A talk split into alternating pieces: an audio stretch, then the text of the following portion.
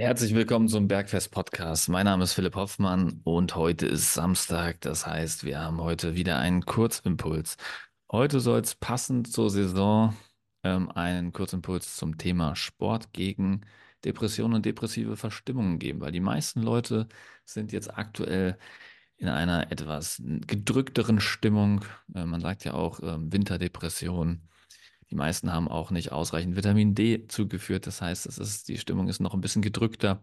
Und heute möchte ich euch einen kurzen, wissenschaftlich fundierten Impuls dazu geben, was ihr machen könnt, um solchen depressiven Verstimmungen vorzubeugen. Weil es gibt mittlerweile viele Studien, die zeigen, dass zwei bis viermal pro Woche Sport einen ähnlich positiven Einfluss, sogar in manchen Studien einen deutlich besseren Einfluss auf Depressionen haben als Psychopharmaka.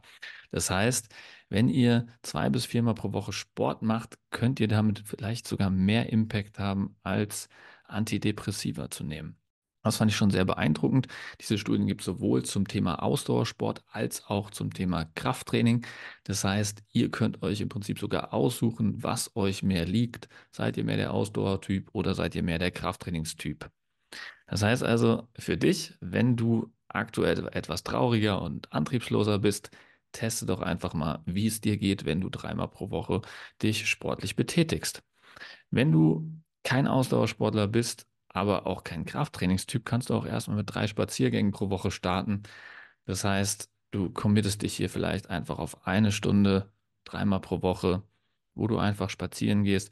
Wenn du sagst, okay, eine Stunde, boah, das ist ja viel zu viel, ähm, kann ich mir nicht reservieren, so viel Zeit, dann startest du halt mit einer halben Stunde. Und wenn auch das zu viel ist, startest du einfach mit zehn Minuten. Du kannst dir hier einfach einen Timer stellen auf fünf Minuten, läufst einfach los und wenn der Timer klingelt, läufst du wieder zurück. Dann hast du genau diese zehn Minuten und du musst dir keine komplexe Route oder Runde planen, wo du ideal spazieren gehen kannst, was dich ja alles davon abhält, in die Umsetzung zu kommen.